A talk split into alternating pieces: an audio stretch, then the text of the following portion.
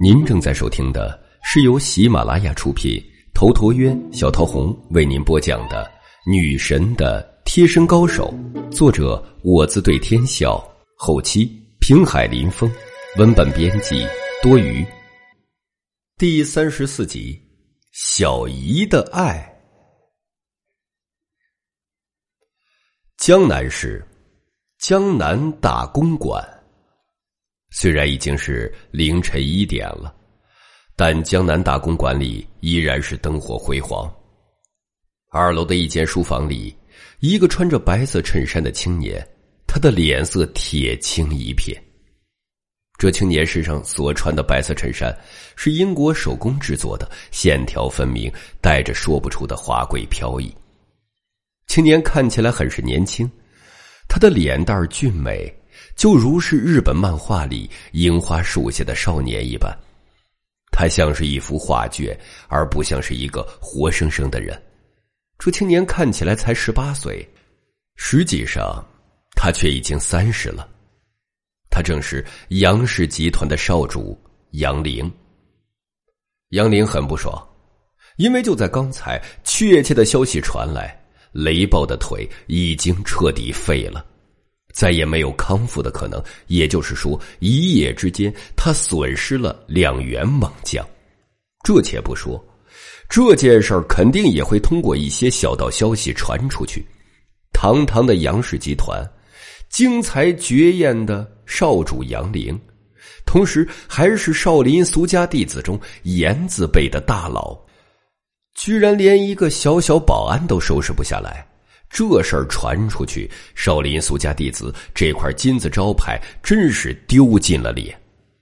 知道内幕的人还要去怀疑这保安陈阳不简单，一些道听途说的肯定以为什么少林俗家弟子啊，全部都是一些豆腐渣，都是花拳绣腿等等。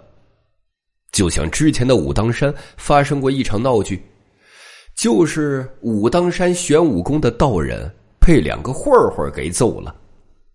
当时在舆论上引起了轩然大波，民众都觉得武当山的功夫是笑话。现在这个高科技时代，功夫都是花拳绣腿等等。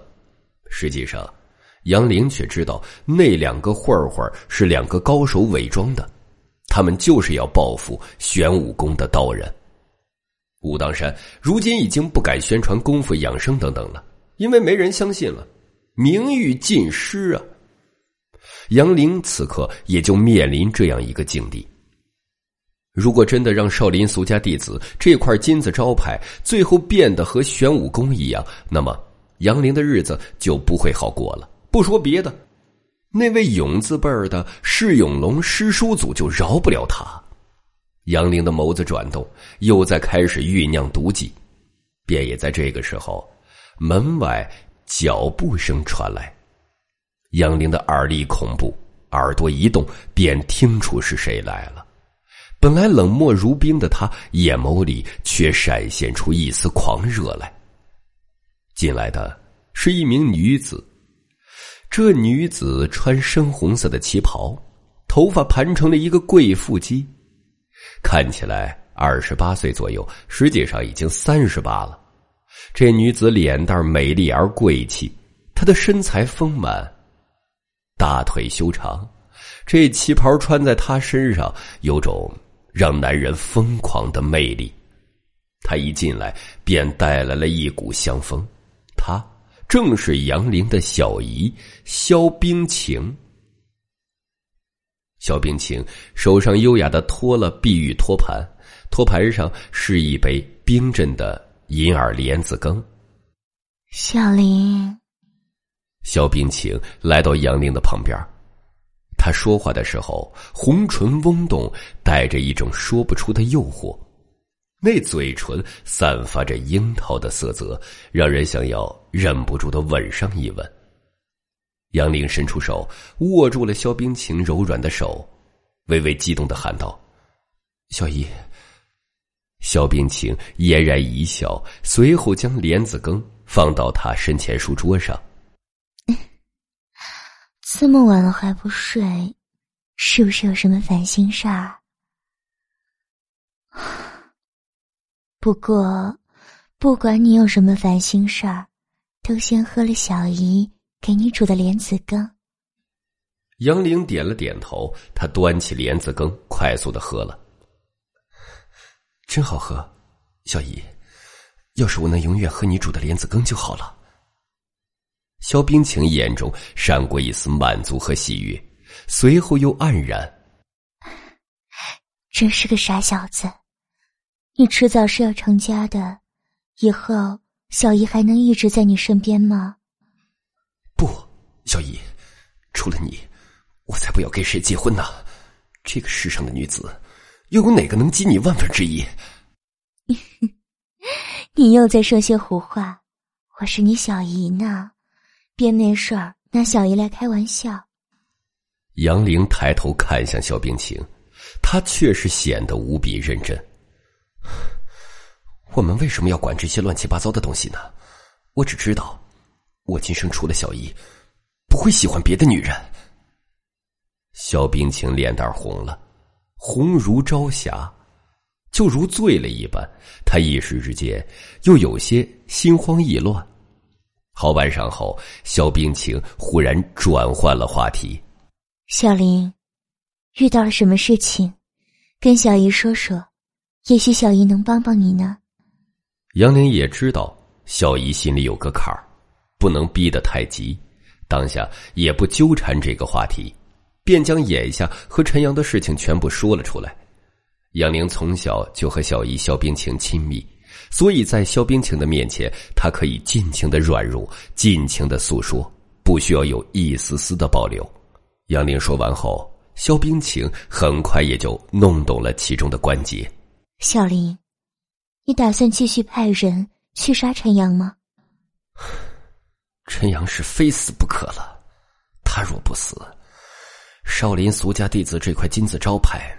就会是个笑话，我杨凌也会是个笑话。不妥，你不能继续派人去杀陈阳了。为什么？这件事情本来如果顺利，雷暴和林东将陈阳杀了，那么一切的痕迹都会迅速消失。但现在林东死了，陈阳却是完好无损。你在南区派出所那里已经留下了痕迹。抽丝剥茧，各种迹象都能让人怀疑你。你再出手，会让燕京的人注意到你。那时候，如果燕京有高层存心想对付你，你会很危险。杨玲顿时打了个寒战，他知道小姨的分析非常的有道理。这些年来，杨玲很顺利，因为他把每件事儿都做得滴水不漏。让上面下面的人都无话可说，可如果自己的行动太嚣张了，难免会让人看得不爽。当年，乔四爷够狂了吧？他在东北将领导人的车抄了，从此引起了领导人的注意。最后没多久，乔四爷在东北被连根拔起。人力是不能跟国家机器抗衡的。杨凌不由得犯难起来。小姨，那你说我现在应该怎么办？小林，你是最聪明的，现在也不过是被愤怒冲昏了头脑。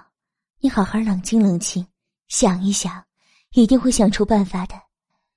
杨玲闻言后便陷入了沉思，好半晌后，有了。你说说看。通过各种关系。让陈阳入罪，等到陈阳真正进监狱之后，在监狱里对他动手。如果陈阳逃走，那么我就更好派人去杀他。没错，这样最好。凡事不能操之过急。杨玲有了计较，当下长长的舒了一口气。他突然起身，一把搂住肖冰晴的腰肢，在肖冰晴的红唇上吻了一吻。谢谢你，小姨。如果没有你在我身边，我肯定要经常犯错误。所以，你不能离开我。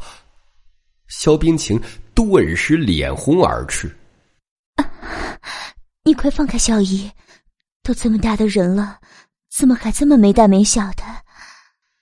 杨玲嘿嘿一笑，他就是想故意占占肖冰晴的便宜，如此之后也就放开。肖冰晴其实也是心知肚明，两个人就是这样享受着，暧昧着。随后，肖冰晴又说道：“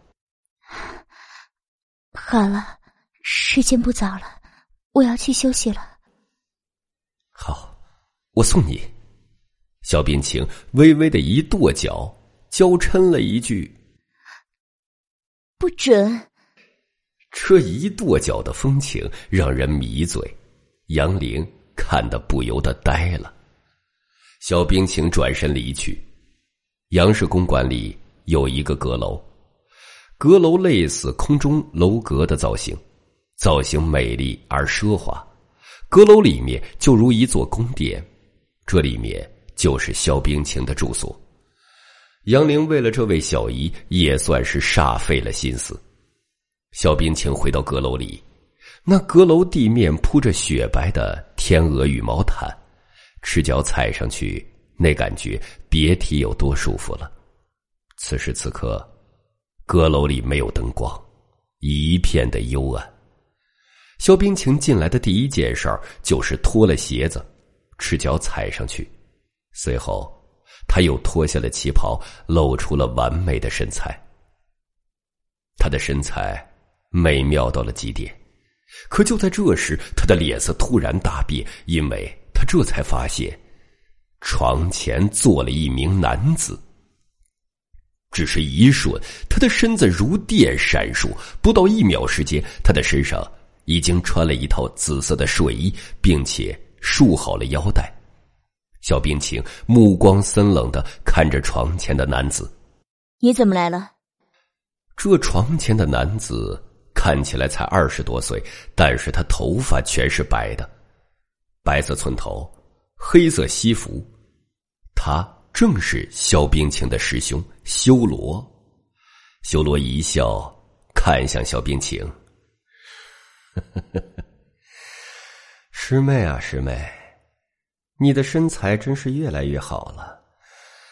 就算是师兄我，也有些忍不住要为你动心了。萧冰晴眼中闪过怒色。不过你的修为好像有些退步了。我进来这么久，你居然都没有发现我。萧冰晴冷哼了一声，他知道不是自己修为退步了，而是自己这个师兄太变态。他的修为已经到了圆融的地步，与空间环境融为一体。他在任何地方都会让人觉得理所应当，这也是萧冰晴一时不察、没有发觉的原因。废话少说，你来做什么？师傅要你回去。你跑出来的时间已经够久了，难不成你真想乱伦？和你那侄子在一起，你丢得起这个人？他们杨家能丢得起这个人吗？小冰清的眼中闪过了怒色。你说话最好注意一点。你做得出？难道师兄我说不得吗？你还是乖乖的跟我回去，师傅已经安排了。就要你嫁给我，这是你的命。你休想，我绝不会嫁给你的。是吗？这是师傅的意思。违背了师傅的意思，有什么后果？那可不好说。我再问你一次，走还是不走？如果不走，我就回去禀报师傅。萧冰清眼中闪过畏惧之色，他沉吟了一瞬：“我跟你一起去见师傅。”这才对嘛！本集已经播讲完毕，感谢您的收听。喜欢请订阅此专辑，更多精彩内容，喜马拉雅搜索“头陀渊讲故事”。谢谢。